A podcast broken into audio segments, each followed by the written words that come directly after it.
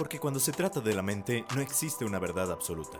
En este programa descubriremos juntos la perspectiva de amigos, expertos y no tan expertos de diferentes temas que en definitiva atraparán tu atención. Mi nombre es Felipe Gutiérrez. Bienvenido a Realidades. Hola, muy buen día a todos los que nos están escuchando en este nuevo episodio de Realidades con otro tema también muy interesante que está titulado, como ya lo vieron, Véndeme esta. Y si ustedes están esperando que les enseñemos a vender en este episodio del podcast, están equivocados. Dado que este episodio es simplemente para analizar todo lo que conlleva esta cultura de las ventas, porque ya en el mundo actualmente eh, es una de las industrias con mayor crecimiento, la de las ventas. Pero eso también influye en muchos aspectos de nuestra realidad. Nuevamente me está acompañando mi compañero, mi amigo, mi colega Efren Martínez. Efren, ¿cómo estás? ¿Qué tal, Felipe? Yo estoy excelente. Aquí acompañándote a hablar acerca de un tema bastante interesante. Eh, ventas. Y pues, como su nombre lo dice, ¿qué sí se puede vender? ¿Qué no se puede vender? Eh, ahí el, eh, el, tema interesante y es lo que vamos a adentrarnos un poco más. Pero para iniciar este tema sí me gustaría lanzarles una pregunta. ¿Son buenas las ventas? ¿Son malas las ventas? ¿Sabes vender? ¿No sabes vender? Yo creo, en mi opinión, que todas las personas en algún punto de nuestra vida vamos a necesitar vender. Eso es un hecho. Por eso yo también considero que es una habilidad que todos deberíamos de tener. Así es. Y bueno, al menos este, en la carrera en psicología no te enseñan a, vender porque recuerdo muy bien cuando salimos es, ok, ¿y, qué sigue ahora después de, acabar la carrera? ¿Qué voy a hacer con todas estas habilidades y estas aptitudes que tengo para, para ejercer mi profesión, ya sea desde el ámbito clínico a laboral? Y pues nadie nos enseña realmente qué, cuánto vale nuestro trabajo, vaya. Hay personas que nacen con ello y hay personas que lo tienen que aprender. Sin embargo, una habilidad que está permeando nuestra realidad como tal. Y es importante mencionarlo porque tanto tiene puntos muy buenos como pudiera tener algunos puntos medio escabrosos, que es los que vamos a, desenterrar el día de hoy de las ventas. Más a nivel macro que a nivel micro. No que una persona venda sea malo, no considero que, que haya nada malo ahí. Pero el problema recae cuando vendemos algo, y recuerden este concepto, cuando vendemos algo que no se debería de vender, ¿qué pasa ahí? ¿Y qué cosas no se podrían vender? Digo, el, otro día estábamos en una conferencia, este, la verdad es que me encantó esa conferencia porque hablaba justamente de, estos temas de qué sí, qué no se puede vender. Y de hecho surge esta, esta pregunta y, la necesidad de, plantearlo aquí en, en tu espacio para platicar sobre esta situación. Porque al final de cuentas, pareciera que sí, todo se puede vender, pero hay cosas que también dices, ¿realmente tendríamos que vender esta parte de nosotros? Porque no existe el vender sin comprar. Entonces ahí entra la responsabilidad de muchos de nosotros. El comprar algunas cosas que a lo mejor no deberíamos de comprar, ¿no? Pero es importante eh, también esclarecer cómo ha sido la evolución de las ventas. Hace muchos años yo recuerdo que de repente tú veías pues el tipo de ventas que existiera de canvaseo. Las personas que iban puerta por puerta, que iban vendiendo y hasta cierto punto hasta se veía mal, ¿no? Decían, ¿cómo es que tú te pones a vender pudiendo hacer otras cosas o porque vas de puerta en puerta?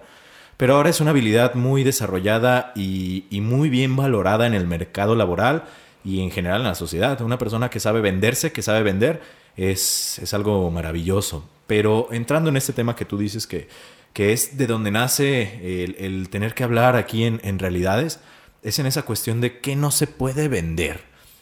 Y como bien decías, esto nace a partir de la conferencia a la que fuimos, donde hablaban acerca de la mercantilización de cosas que no deberían de ser vendidas. y todo iniciaba con un concepto, que es el concepto de corrupción. Exacto. dentro del concepto de corrupción, la persona que, estaba dando esta conferencia magistral, que la verdad no recuerdo su nombre, no sé si tú lo recuerdes, pero era muy, muy, muy, muy buena, de las mejores conferencias que, he escuchado. Sin embargo, ella mencionaba que a lo mejor el concepto de corrupción que tenemos actualmente va muy ligado a la política, va muy ligado a, a las personas que están en cierta posición de poder. Pero que realmente el concepto de corrupción viene eh, cuando una persona justamente hace este acto que estamos hablando. Cuando vendes algo o cuando comercializas con algo que no deberías de comercializar. El más claro que podemos relacionar con esto de, de corrupción, por ejemplo, serían los casos que de repente pasaban en, no sé, en Cancún o en esta zona de, de, la ciudad, zona sur de la ciudad, que de repente vendían a inmobiliarias extranjeras terrenos que se supone que eran pues de todos los mexicanos, ¿no? Y nos sentíamos indignados y decíamos, es que eso es corrupción, ¿por qué están haciendo eso? Entonces, eso es genuinamente la corrupción, el comercializar con cosas que no son comercializables. Y digo, como eso podemos encontrar muchísimos ejemplos, ¿no? De, de, de cosas que, que van desde lo sencillo como vender un espacio para estar en la fila, comprar un espacio para decir, ah, pues se me hizo tarde, le digo a alguien más que me venda su lugar y sin ningún problema puedo llegar. Inclusive esta ponente, realmente sí no me acuerdo de su nombre, sí. es, es, la verdad, cuando yo escuchaba su currículum era impresionante, me, me impresionó y digo, como un tipo chascarrillo era de, realmente no tendrá vida por todo lo que todo lo que ha estudiado. Pero bueno, ese es otro tema. Aquí lo importante es, es ver cómo justamente esta parte de, de, ver cómo hasta las cosas más sencillas se, se denota esta cuestión de la corrupción y de las cosas que no podemos comprar o no se deberían de vender ni de comprar. Claro, este tema que tú hablabas de la fila, ¿no? Por ejemplo, cómo ha transformado nuestro día a día y nuestra realidad esta, esta contexto de ventas en el cual hablaba de un ejemplo muy específico en esto de las filas, que era por ejemplo en los aeropuertos, uh -huh. que tú pagabas más de repente en una aerolínea para poder tener acceso a una zona premier, ¿no? A un asiento mejor, pero también pagabas más por ser el primero al que atendían. Por, por este uh -huh. pago extra que tú dabas, tenías el derecho a llegar tarde. Entonces, ¿qué pasaba con todas las personas que estaban en la fila esperando una hora, hora y media para que se abriera la, la, la recepción de ahí de la aerolínea? Este, pues se sentían hasta un poco defraudadas, ¿no? Y, y, entras en este tema de, pues sí, pagaste más, pero eso lo hace bueno, eso lo hace bien, cuando se supone que en el común denominador, en el sentido común, el que primero llega es el que primero se atiende. Y no necesariamente es así, si lo, si lo manejamos desde esta perspectiva, pues no, el primero que llega no es el primero que atiende, sino el que, el que más tenga es el que primero se atiende. Exactamente. Y inclusive lo, lo, vemos hasta en los bancos, porque en los bancos ya hay una fila especial para, para decir, ok, yo puedo llegar a lo que, ahora lo que sea y, este, y tengo aquí mi fila especial, inclusive hasta es más corta que las embarazadas y hasta los viejitos. Claro, entonces, ¿en qué momento se volvió monetizable el hecho de tener más dinero en contraposición al tener una discapacidad, al estar embarazada, al no poder estar de pie? ¿Cuándo se volvió más importante el que tenía más dinero que, que esas personas, no? Al final de cuentas, pues da mucho que pensar. Y complica mucho la existencia de, de nosotros como personas porque decimos, si no tengo dinero, pues ¿quién soy? Y, digo, ejemplos hay muchísimos. Por ejemplo, hablar hasta de, de, un espacio publicitario, un espacio este, hasta en redes sociales, ya es de comprar. O sea, yo para poder existir en las redes sociales, yo para existir inclusive hasta en, en, una, en un trabajo, pues necesito tener dinero y necesito saber comprar ese espacio para poder ser visto ante la sociedad. Sí, realmente llegamos a un punto, digo, no, no en todos los casos, pero en la mayoría de los casos, en el cual parecería que, que el consumidor mexicano como tal está superditado a las empresas que tienen dinero. Entonces, en algún momento yo recuerdo que hacía una investigación cuando estaba en la, en la universidad de la que hablaba de si realmente somos libres al elegir los productos que queremos elegir. Porque la verdad es que los productos que nos dan a elegir la gama de productos son solamente esas empresas que tienen la posibilidad económica de posicionarse hasta el punto donde tú estás para poderlos elegir. Entonces, ¿hasta qué punto realmente somos libres de elegir? ¿Y dónde está esa libre competencia que tanto pregona México que existe? O todo el mundo, que se supone que es lo adecuado, ¿no? Pero de repente, pues, pues pasan ese tipo de cosas. Pero yéndonos más otra vez a este, este tema de corrupción, también lo que pasa, y digo, a lo mejor aquí en México no pasa, ¿verdad? De pasar en otros países, pero la cuestión en de la... no pasa nada. Claro, de la corrupción en, en los procesos legales. ¿Cómo se vuelve comercializable el hecho de que sea más expedito tu proceso jurídico? Si tienes dinero, lo hacen más rápido. Si no tienes dinero, puedes tardar años encarcelado hasta que se, se esclarifique tu, tu posición. Pero si tienes dinero, rápido se soluciona. Claro, y en algún momento yo también escuché esta parte de que eh, si tienes 10 mil pesos, pues te podemos soltar en, en, 15 horas, en 72 horas y, y, tu caso lo puedes llevar por fuera. ¿Por qué debería de ser eso? ¿Por qué, pagar dinero para tener un juicio, para tener una, una sentencia más rápido. O sea, inclusive te está hablando de, de este problema que va desde lo micro hasta lo macro y de lo macro hasta lo micro. Y pues que complica toda esta situación. Inclusive hasta podremos hablar que esta, esta situación de, del poder y del poder adquisitivo sobre todo es una parte de la violencia. Claro, y entra en un tema de capitalismo y violencia muy, muy grande, eh, el cual, digo, nos tendremos que meter muy, muy a fondo para analizar todas las vertientes que, que conlleva este, este tema como tal. Pero pues, te hago la pregunta a ti que nos estés escuchando. ¿Qué tanto es positivo el hecho de que todo sea comercializable en esta vida? ¿Qué conlleva para las empresas? ¿Qué conlleva para la sociedad? Hablaba esta persona que, que estaba en la conferencia también del hecho de de repente algunas empresas, hablando del cambio climático, por ejemplo, del impacto climático que pueden tener los desechos de algunas empresas, que cómo es que las multas de repente que ponen los gobiernos en los diferentes países ya se vuelven parte del dinero de la operación que contemplan las empresas año con año. ¿A qué me refiero con esto? Yo soy X empresa y sé que produzco desechos. Si esos desechos yo los tiro en X río, sé que me van a multar por un millón de pesos, por un decir, ¿no? Entonces, para mí como empresa, como tengo un poder adquisitivo muy alto y como estoy generando millones y millones de pesos, me es más sencillo, en vez de no contaminar, contaminar, pero meter esos gastos en los gastos de operación de cada año. Entonces, en vez de preocuparme si voy a contaminar o no, lo hago y lo meto en los gastos de operación y cada año está contemplado el hecho de pagar la multa. Entonces, ahí hay algo que no está bien. Claro, y digo, como esos hay miles de, miles de ejemplos. Eh, también, por ejemplo, yo recuerdo en, mis, en mi época de estudiante que decía, yo creo que va a ser más fácil este, si, si, les pagamos a las, a las mujeres para que, a las mujeres que son adictas para que no tengan hijos. Y este y dices, ¿por qué? ¿Por qué tendríamos que pagar por una maternidad? Y digo, yo lo tenía muy contemplado, pero muy, muy arriba de mi cabeza, inclusive lo, llegué a plantear con mis compañeros y pues quedaba nada más en, chascarrillos. El problema aquí eh, radica que sí existió esta situación. Este, hubo una, una persona que dijo, ¿por qué no? ¿Por qué no pagarle a las mujeres para quitarles el útero? Sí, y, y, estaba interesante, ¿no? Ese caso creo que lo discutimos bastante y ahí entra esa, esa pregunta que vamos a estar repitiendo a lo largo del programa de es, como que algo no está bien ahí. Y, y ese tema era, eh, específicamente creo que era en Canadá, ¿no? Que, que, era un caso de una persona que tenía una asociación en la cual puso un cartel publicitario en alguna X carretera donde decía, eh, ¿eres adicta? Te damos 400 dólares, por así decirlo. Te damos 400 dólares porque te sometas a un tratamiento de, eh, de control de maternidad. Pero ese tratamiento justamente es lo que decía Efren, que era que les quitaban el útero. Entonces, desde cierta lógica de esta asociación, tiene sentido el hecho de le estás pagando a una persona, estás quitando el útero, no permites que a lo mejor el hijo salga con alguna malformación, con alguna adicción, eh, que se siga propagando como ese tipo de, de, problema, por así decirlo, en la sociedad. Sin embargo, algo no suena bien ahí.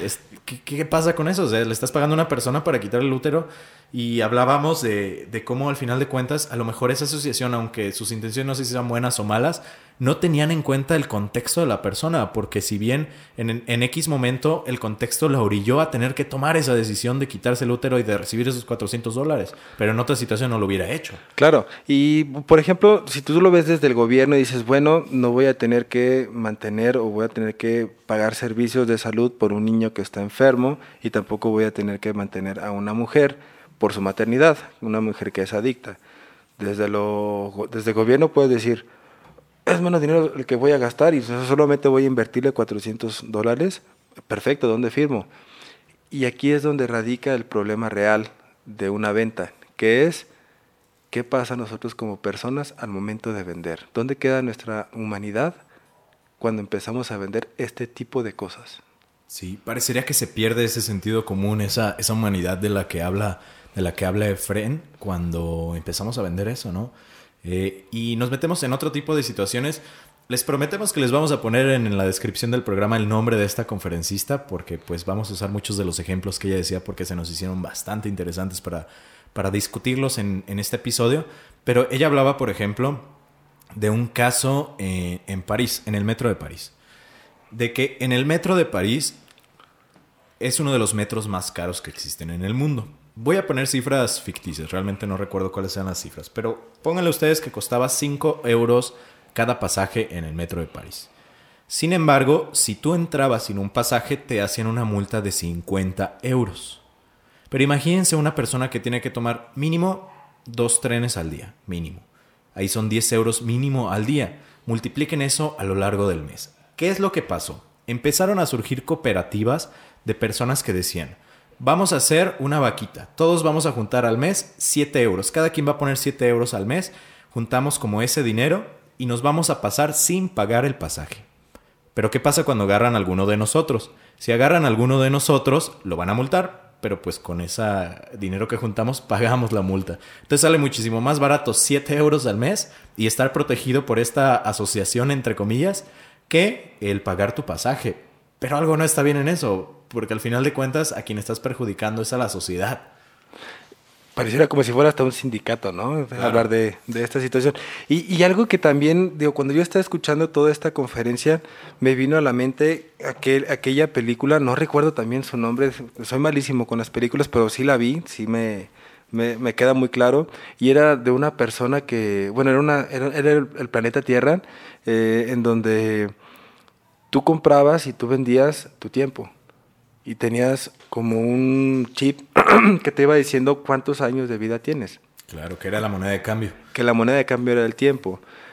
Y viendo ya esta, esta conferencia y platicando todo esto, pues estoy casi seguro que en algún momento, si no nos ponemos a pensar sobre esta situación de la venta, vamos a terminar en esto, o inclusive hasta vamos a estar comprando hasta el aire hasta como estamos yendo con la contaminación, tú lo mencionabas hace ratito con, con las empresas, va a llegar el punto de que vamos a tener que comprar hasta el mismo aire.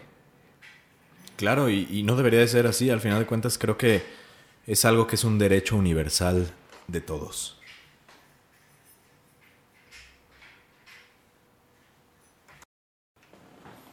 Y hablando también de derechos universales, uno de los aspectos que tocaban también era cómo afecta esta comercialización de lo que no se puede vender a, los derechos de repente de los animales, ¿no?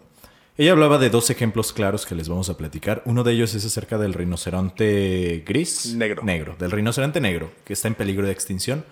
Que algunos hacendados de Sudáfrica implementaron algo que está, a mi parecer, bastante perturbador, interesante, que es el hecho de eh, otorgar permisos a personas para que lo puedan cazar legalmente en el sur de África.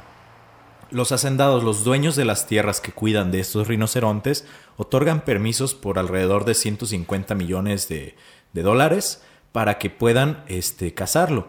¿Qué es lo que pasa aquí? Y, y es algo interesante. Este dinero se va al hacendado para que realmente no tenga que ocuparse de alguna otra cosa y genuinamente esté al pendiente de los rinocerontes. Y lo que ocurrió cuando se empezó a generar esta iniciativa es que de verdad cuidaba muy bien a los rinocerontes y la población de rinocerontes fue creciendo gracias a esta iniciativa. Pero aún así el hecho de que un cazador llegue este, y, puedan comercializar con un animal no suena muy bien que digamos, hay, hay algo que está mal ahí, ¿no? Y dices, ok, pues estoy ayudando al planeta cuidando a los rinocerontes, pero a la vez, ¿qué estoy haciendo? Estoy fomentando que exista la caza que lo que realmente no debería de existir es la caza de rinocerontes, porque ese fue el problema real por el cual están desapareciendo los, rinocerontes y muchos animales, muchas especies. Y, no soluciona el problema, al final de cuentas esto no es la solución del problema, comercializar este tipo de cosas, porque, pues vaya, llegamos otra vez al punto, ¿dónde está esta parte crítica de las cosas que están sucediendo? Y el otro ejemplo también es, es, muy interesante porque habla acerca de las morsas, si no mal recuerdo, y de que cómo los esquimales, por eh, cuestiones milenarias, ellos, ellos cazan las morsas para poder subsistir, porque de eso se alimentan. Y, bueno, hubo un tiempo ahí en Canadá que pues era permitida la caza de, de morsas, pero al final de cuentas por la cuestión misma de, de la protección del animal, se quitaron estos permisos y únicamente lo tuvieron los, los esquimales. Sí, por una cuestión cultural. Exactamente. Pero ¿qué pasa con los esquimales? Dicen, bueno, pues yo ya tengo, este, yo ya puedo cazar eh, eh, a las morsas, no hay ningún problema. Pero ¿qué pasa si mejor yo vendo mi permiso para cazar morsas? Y eso fue lo que estuvo sucediendo. ¿Por qué? Porque de esta manera le, le vendían el permiso a alguien para poder cazar su morsa, se la daban a esta persona o inclusive se quedaban con el dinero y ya tenían para comer. Sí, y, suena, suena raro porque dentro de la lógica de los esquimales hay algo, hay algo que tiene sentido, ¿no? Porque al final de cuentas, tu permiso, tú eres el esquimal, Efra. Tú me vendes tu permiso, yo caso la morsa por ti, porque al final de cuentas la carne, que se supone que por eso ellos tienen el permiso, porque la casa todavía la utilizan para subsistir, la carne yo me la quedo, se van a morir la misma cantidad de morsas realmente, pero lo va a cazar alguien más y te vendo el permiso. Y aparte de tener la carne de la morsa y tú lo cazas por mí, me das dinero. Pero aún así, volvemos a lo mismo. Y decimos, es un ganar-ganar. Parecería. Pero ¿realmente estaremos ganando como sociedad el estar vendiendo este tipo de cosas? Claro, ahí en ese caso en específico pierde total sentido el, la permisividad que le dio el gobierno canadiense a los esquimales. Ya no tiene fundamento, porque al final de cuentas si era algo cultural, si era algo para sobrevivencia, ya no lo es. Esa cuestión milenaria este, se está perdiendo. Y pues bueno, eh, a grandes rasgos esto es lo que, lo que estamos planteando, ¿no? De cómo, cómo por las ventas empezamos a deshumanizarnos, de cómo ahora todo lo que tengamos a nuestro alrededor ya tiene un signo de pesos. Y dices, bueno, está bien que tenga un signo, signo de pesos, pero pues no nada más somos un signo de pesos, somos más que eso.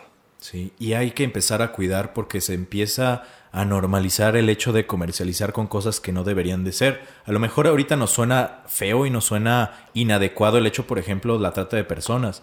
Pero ¿qué va a pasar si en algún momento llegamos a ese, a ese nivel en el cual se nos haga justificable por alguna de estas políticas el hecho de comercializar con alguien, como lo estamos haciendo de repente con los animales en estos ejemplos que hablábamos, ¿no? Entonces hay que tener mucho cuidado en cómo vamos evolucionando como humanidad para no perder ese sentido justamente. Y, y bueno, y ya, ya como cerrando también esta parte, supongamos que yo estoy casado con mi pareja y mi pareja, este, ni yo podemos tener hijos.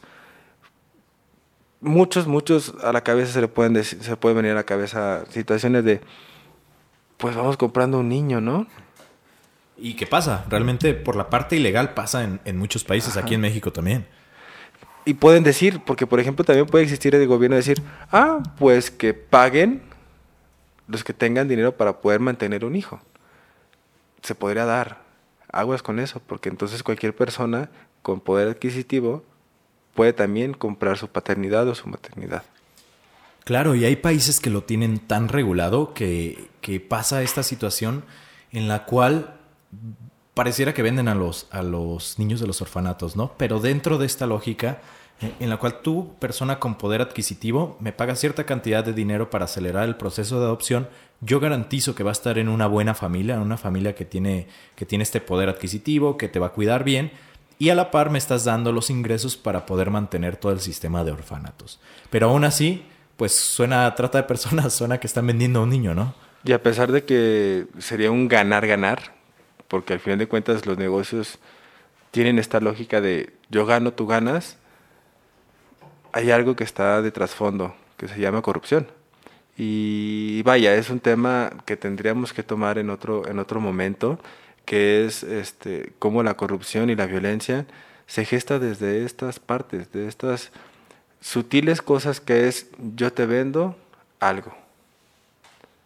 Claro, entonces les dejamos la pregunta, les dejamos la reflexión de saber hasta qué punto esas cosas que tú día a día o nosotros como sociedad compramos y vendemos deberían de comprarse y deberían de venderse y hasta qué punto vamos a llegar en el cual todo sea total y completamente normal. Eh, con, eso, con eso cerramos. Efren, muchísimas gracias. Un tema muy interesante, creo que da para mucho más. Pero les dejamos esto como, como reflexión. Si te gustó el, el, episodio del día de hoy, compártelo, pásaselo a, a sus amigos, a la tía, a la comadre, a quien gustes alguien que quiera vender, eh, no sé, cigarros. Cigarros. Cigarros mentolados. Por favor. Dos.